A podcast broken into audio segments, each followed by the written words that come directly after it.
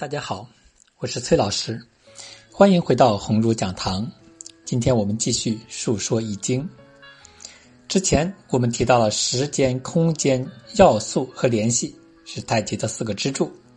其中要素呢是硬件，联系是软件。联系就如同润滑剂和纽带一样，让整个系统能够成为一体，协调运转。今天我们就来重点介绍太极中的联系。在本课程开始的时候，我们讲过，这个宇宙本来就是互联互通的，宇宙万物之间有着相互作用和相互联系，只不过是其中的机理和技术无法为我们当今的科学所认识和理解。现在人们基于人工智能和互联网技术提出的万物互联，不过是在强化这种已有的联系罢了。那么，什么是联系呢？我们从以下三个方面来理解。首先，从信息学的角度来看，所谓的联系就是系统的各个组成要素之间所进行的物质、能量和信息的交换。没有这些物质、能量和信息的交换，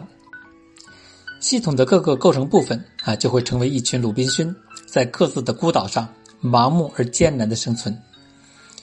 国家的各个地区和各个部委之间。企业的各个部门之间，一个人的各个组织器官之间，都在随时随地的进行着这种物质、能量和信息的交换。以企业的人资和业务两个部门为例，若没有人资部门提供的人力资源支持，业务部门就无法开展业务，无法获得销售收入。反之，若没有业务部门的销售收入，人资部门就难以为继，无法进行人员的招聘和培训。正是由于有着这种人员和资金的交换，才能保证两个部门乃至整个企业它的顺利运行。以人体为例，我们的血液循环系统将氧气和营养物质输送到全身那个各个器官、各个细胞，同时将各种代谢产物、各种废弃物带走，才能维持人的生命和各项功能。在太阳系内，太阳在不断的向地球输送阳光和能量。才能维持地球的生态系统。二零一九年四月二十五日，在北京召开的第二届“一带一路”国际合作高峰论坛上，提出了“一带一路”倡议今后的五个重点合作方向，那就是政策沟通、设施联通、贸易畅通、资金融通和民心相通。这所谓的“五通”，就是要促进各个国家之间的物质、能量和信息的交换，从而强化“一带一路”的一体化程度。加强各国之间的联系。从第二个角度来看，所谓的联系，就是系统各个构成要素之间所具有的这种相互促进、相互制约的作用关系。当然，也体现在系统与它外部环境之间的这种相互促进和相互制约的关系。我们知道，企业内部都有一套完整的激励约束机制，比如公司董事会对高管的激励约束机制啊，年薪制或者股权激励。目的呢是鼓励高管努力工作，发挥他的主观能动性，不断提升公司业绩，确保投资人的投资安全。财务部门对制造部门和业务部门也要有一个监督机制，目的是确保公司的财务安全，降低成本，杜绝浪费。人资行政部门制定的奖惩机制，它的目的呢是确保公司的制度得到有效执行，和员工的行为得到正确引导。正是这些相互作用关系的存在，才使得企业成为一个目标清晰、运行高效的有机系统，而非一盘散沙。太阳系内部也同样是依靠彼此的万有引力，才能维持星系的稳定运行，让地球四季分明、阴阳调和、万物和谐共生。这里所讲的各个构成要素之间的相互作用、相互制约的这种作用力。它的前提仍然是物质、能量和信息的交换，是伴随着这种交换而产生的各种反馈机制。那我们再从第三个方面来看，什么叫联系？我们从易经的角度来看，所谓的联系，就是太极各个构成要素之间的五行生克制化关系。大家可能都听说过五行，也就是金、木、水、火、土。很多人将五行简单理解为五种物质，这是不完全正确的。不过这里我们不做过多分析，留在后面五行部分再去探讨。我们这里只对五行关系做一个浅显的介绍。五行之间存在着生克制化关系，具体表现为我生我克、生我克我和比合。以土为例，火生土，火就是能够生住土的力量，也就是生我；木克土，木就是能够克制土的力量，也就是克我；土克水，水就是土所能克制的力量，也就是我克；土生金，金就是土所能生住的力量，也就是我生。土与土同类比合，那么土就是能够比合土的力量啊，就是比合。五行生克制化是易经理论的重要内容。这五种作用关系啊，比起西方管理学所谓的竞争与合作关系更加的细致，更加的完善，让管理者对系统啊与其内外部环境之间的错综复杂的关系有了一个更加全景化的了解。并为管理者提供了一个非常有效的分析工具。上面呢，我们介绍了所谓的联系的定义啊，我们从三个角度去解释、去分析、去认识。关于不同要素之间的构成关系啊，近几年有一个概念在全球大行其道，那就是所谓的去中心化。尤其是炒得火热的区块链啊，更是将去中心化当做神圣不可侵犯的原则。但我们知道。系统内不同组成部分之间虽然存在着普遍联系，但是彼此并不是平等的，而是必须要有一个控制中枢。个人的控制中枢是人类的大脑，企业的控制中枢是企业的负责人啊，创始人、董事长、CEO。国家的控制中枢是中央政府或国家领导人。若是控制中枢失效，系统内部的联系就会陷入。混乱失控的境地，所以所谓的去中心化看似完美，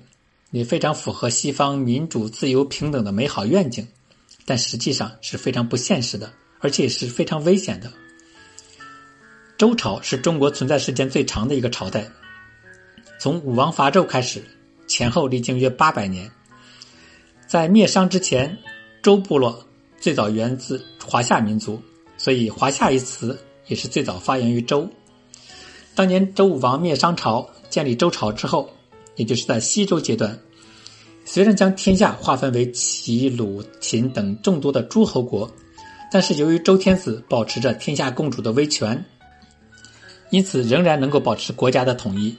但是到了平王东迁以后，也就是进入东周时期，周氏开始衰微，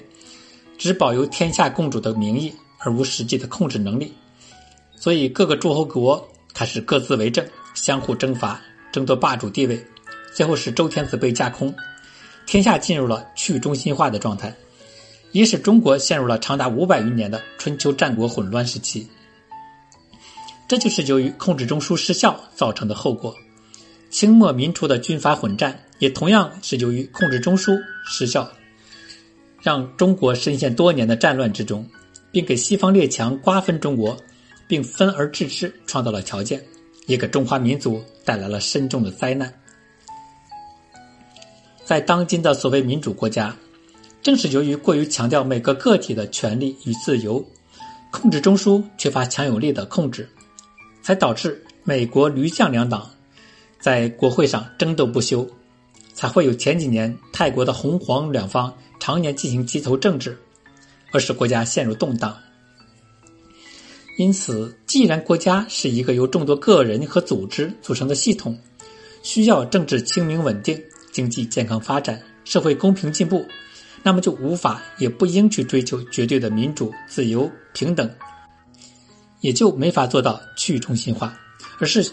必须要有一个控制中枢去进行约束和调节，以便能够保证绝大多数人的相对的民主、自由和平等。有人说，最近的新冠疫情是一个试金石，能够测试出不同社会形态的效率高下和稳定性大小。中国实行民主集中制，有一个高效强大的政府，因此能够快速动员，在对病毒一无所知的情况下，控制住了疫情的蔓延。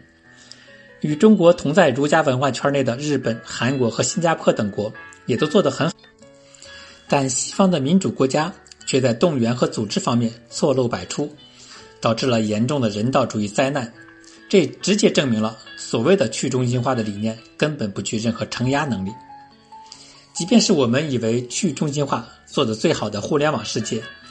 实际上仍然有中心的存在，只不过这些中心平时不会去过于明显的干涉互联网的运行罢了。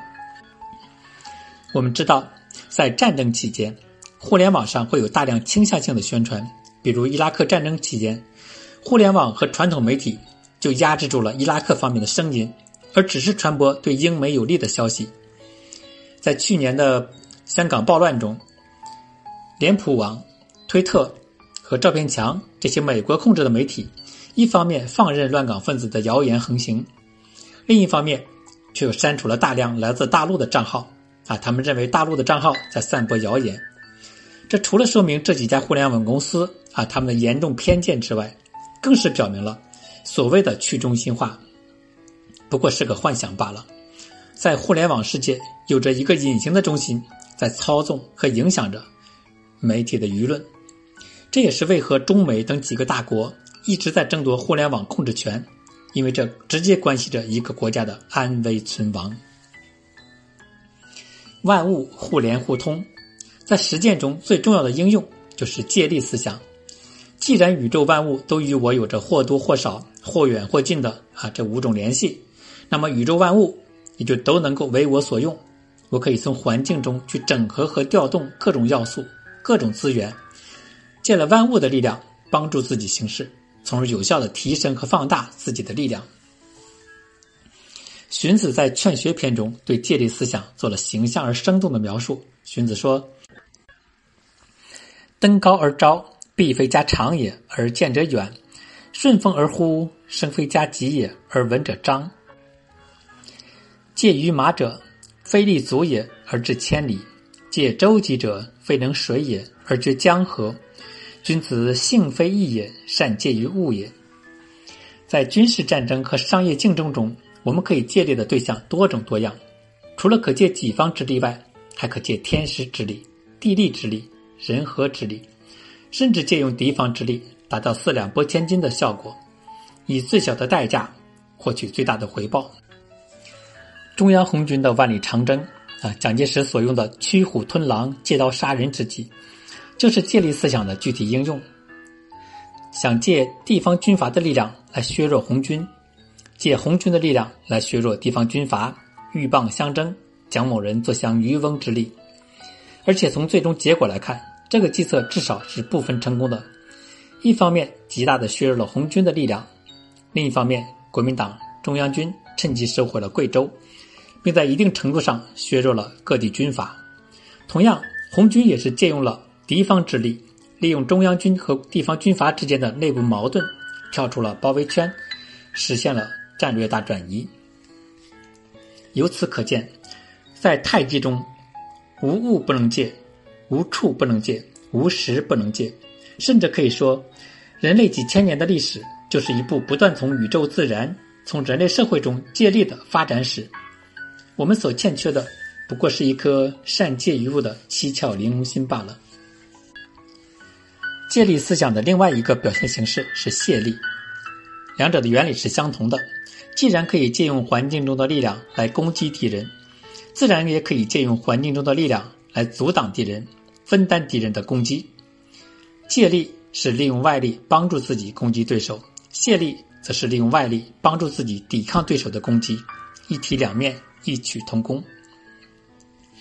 借力泄力思想在太极拳上啊表现的非常显著。太极拳特别强调从环境借力，从敌人借力，利用周围环境的力量来攻击敌人。在围魏救赵的故事中，